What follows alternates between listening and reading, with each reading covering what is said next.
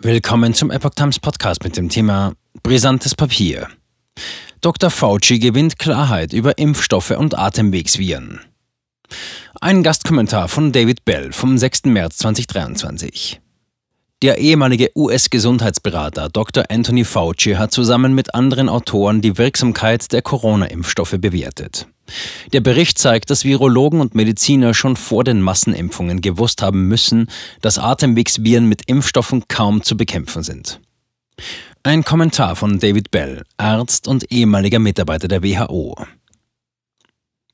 Der Versuch, Atemwegsviren mit eingespritzten, nicht vermehrungsfähigen Impfstoffen zu bekämpfen, war bisher weitgehend erfolglos, schreibt Dr. Anthony Fauci, ehemaliger Direktor der NIAID, US National Institute of Allergy and Infectious Diseases, in einem Kommentar zu Corona-Impfstoffen im Januar 2023.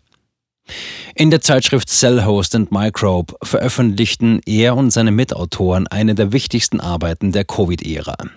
Der Titel Impfstoffe der nächsten Generation gegen Coronaviren, Influenzaviren und andere Atemwegsviren neu überdenken. Angesichts der Autoren und des Inhalts erregte der Artikel erstaunlich wenig Aufsehen.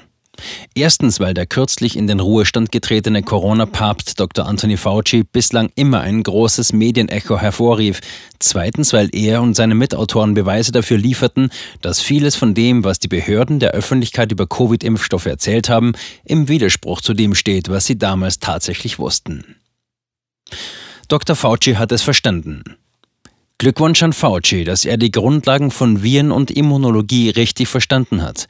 Hätten sich Redakteure der führenden medizinischen Fachzeitschriften wie New England Journal of Medicine oder Lancet vor drei Jahren damit beschäftigt, hätten sie wahrscheinlich einen Beitrag zur öffentlichen Gesundheit geleistet, anstatt die Gesellschaft und die Menschenrechte weltweit auszuhöhlen.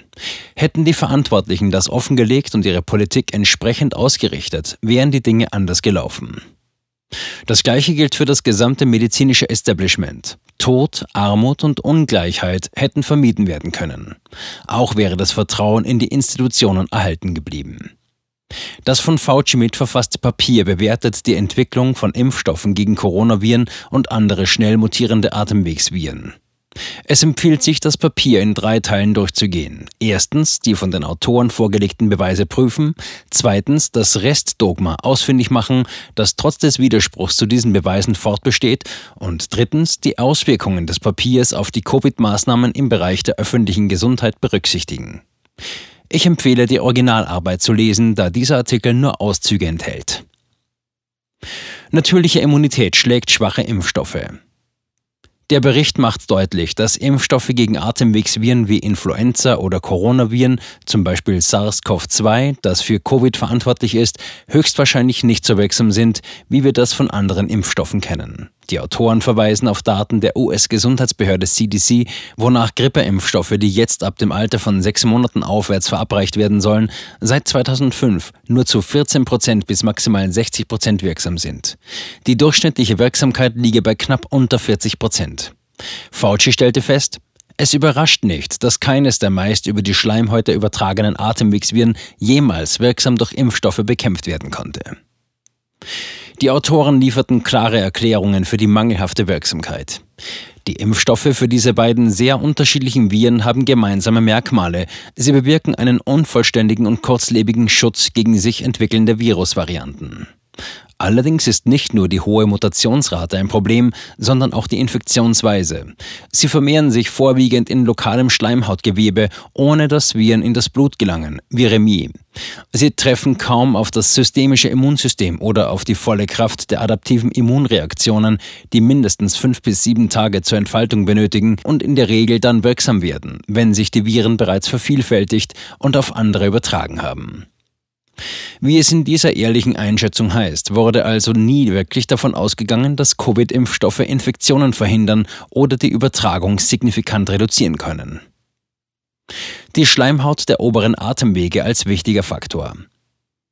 Die Autoren erklären, was die meisten Ärzte für Infektionskrankheiten und Immunologen während des gesamten Covid-Ausbruchs wussten, dass zirkulierende Antikörper bei der Bekämpfung von Infektionen wie Covid nur eine begrenzte Rolle spielen, während die Antikörper in der Schleimhaut der oberen Atemwege, die durch injizierte Impfstoffe nicht stimuliert werden, eine weitaus größere Rolle spielen. Die Wichtigkeit des Schleimhautsekrets IgA bei spezifischen Krankheitsreaktionen auf Virusinfektionen der Atemwege ist seit langem für Influenzaviren, RSV, respiratorisches Syncytialvirus und seit kurzem auch für SARS-CoV-2 nachgewiesen. Das Entscheidende ist, dass systemische Impfstoffe, wie die Autoren anmerken, keine Mukosale in der Schleimhaut IgA-Produktion auslösen. Dass systemische Impfstoffe bei schweren Verläufen innerhalb eines bestimmten Zeitfensters wirksam seien, wird durch die folgende Beobachtung erklärt. IgA scheint ein besserer Effektor in den oberen Atemwegen zu sein, während IgG besser in der Lunge wirkt. Die ersten Varianten von SARS-CoV-2 gingen meist auch auf die Lunge. Ein Bericht der CDC zeigt, dass eine Impfung zusätzlich zur natürlichen Immunität kaum etwas bringt. Wohingegen der behauptete Rückgang der Covid-Mortalität durch die Impfung zwischen einer frühen möglichen Immunsuppression und dem späteren Nachlassen der Wirksamkeit der Impfung aus immunologischer Sicht richtig ist. Wie die National Institutes of Health bestätigten, wehren T-Zellen ebenfalls Coronaviren ab. Bei vielen Menschen, die zuvor nicht infiziert waren, wurde eine Kreuzimmunität gegen SARS-CoV-2 beobachtet. Fauci et al. machen die interessante Beobachtung, dass T-Zellen nach einer Influenza-Reaktion, nicht aber nach einer Influenza-Impfung gefunden werden. Dies deutet auf einen Mechanismus hin, der die geringere Wirksamkeit von Impfstoffen im Vergleich zur natürlichen Infektion erklärt, selbst gegen frühe SARS-CoV-2-Varianten. Zusammenfassend lässt sich sagen, dass sowohl die Corona- als auch die Influenza-Impfstoffe schlecht wirken. Die Impfstoffe für diese beiden sehr unterschiedlichen Viren haben gemeinsame Merkmale. Sie bewirken einen unvollständigen und kurzlebigen Schutz gegen sich entwickelnde Virusvarianten, die durch die Herdenimmunität hindurchgeschlüpft sind. Klar und prägnant formuliert. Ringen mit dem Dogma. Der eigentliche Wert des Dokuments liegt darin, wie es das Covid-Dogma und das Offensichtliche gegenüberstellt. Die Autoren beginnen mit der Feststellung, dass normalerweise jedes Jahr bis zu 5 Millionen Menschen weltweit an Atemwegsviren sterben.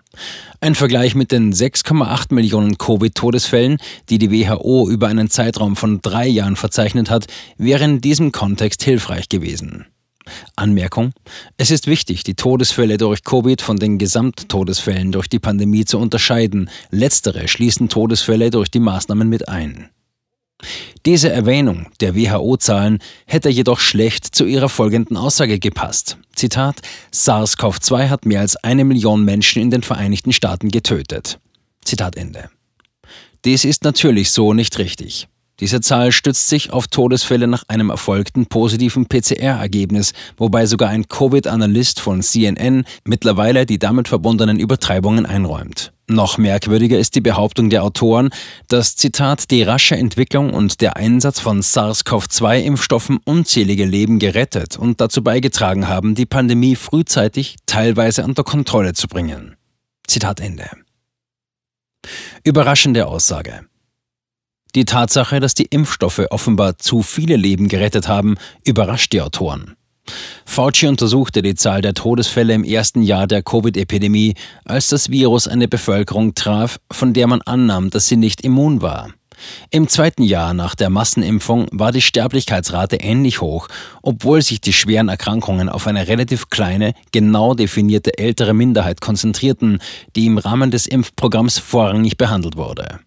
Daher ist es plausibler, dass die Impfungen relativ wenige Todesfälle verhindert haben.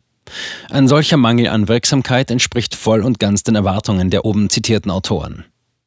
Das Erreichen einer frühen teilweisen Kontrolle der Epidemie ist für Autoren, die festgestellt haben, dass die IgG-Antwort erst nach dem Höhepunkt der Viremie und der Übertragung wirklich einsetzt, einfach merkwürdig. Es ist wirklich schwierig, ein Dogma gegen einen Beweis zu stellen, wenn man seine Reputation auf das Dogma gesetzt hat. Daher ist der Kampf, der hier sichtbar wird, verständlich. In Anerkennung der Auswirkungen der Realität auf das Covid-Impfprogramm können wir die eher vage Aussage akzeptieren, dass es trotz der Impfung immer noch eine beträchtliche Anzahl von Todesfällen unter den Geimpften gibt. Die Autoren räumen ein, dass Versuche, respiratorische Schleimhautviren mit systemisch verabreichten, nicht replizierenden Impfstoffen zu bekämpfen, bisher weitgehend erfolglos waren. Die Bedeutung des Papiers. Die Autoren dieses Papiers stellen keine neuen Hypothesen auf, weshalb der Covid-Impfstoff so enttäuschend wirkte.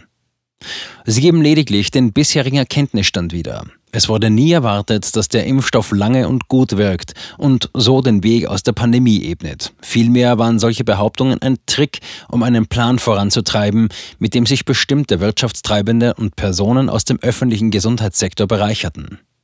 Menschen, die sich mit der Materie auskannten, wussten, dass diese Argumentation falsch war, auch wenn das nur wenige sagten. Die restlichen Personen waren vermutlich getäuscht. Fauci und seine Mitautoren haben daher einen wichtigen Beitrag dazu geleistet, das falsche Covid-Narrativ der letzten zwei Jahre aufzudecken. Die Behauptung, dass es eine globale Pandemie gäbe und Massenimpfungen der Bevölkerung nutzen würden, werden durch die Beweise von Fauci et alia widerlegt. Die Massenimpfungen kamen zwar einer kleinen, aber einflussreichen Minderheit finanziell sehr zugute, aber es war von Anfang an klar, dass sie nicht wirklich funktionieren. Die natürliche Immunität war immer den Impfstoffen überlegen. Gegenteilige Behauptungen wie das vom Lancet verbreitete John Snow Memorandum stehen im Widerspruch zu den Erkenntnissen der Experten und zum gesunden Menschenverstand. Die Verunglimpfung derjenigen, die auf die Vorteile der natürlichen Immunität hinweisen, war Verleumdung. Als der letzte Autor, Fauci, dieser Arbeit öffentlich erklärte, dass Covid-19-Impfstoffe viel besser gegen Coronaviren schützten als die natürliche Immunität, wusste er, dass dies in den meisten Fällen nicht stimmt. Das öffentliche Gesundheitswesen hat die Öffentlichkeit hinters Licht geführt, um Spritzen einer neuen Arzneimittelklasse zu vermarkten. Es lagen keine Langzeitsicherheitsdaten vor. Die Impfstoffe zielten auf ein Virus ab, von dem man wusste, dass es den meisten Menschen kaum etwas anhaben würde und viele andere bereits auf natürliche Weise immun dagegen waren. Die Langzeitfolgen dieses Täuschungsmanövers sind noch nicht absehbar und werden zu einem Vertrauensverlust in das Gesundheitswesen und die Medizin führen. Das ist gerechtfertigt und hat auch etwas Gutes. Jeder Einzelne entscheidet für sich selbst, wie er damit umgeht, betrogen worden zu sein. Die törichtste Reaktion wäre es, so zu tun, als hätte es den Schwindel nie gegeben. Über den Autor.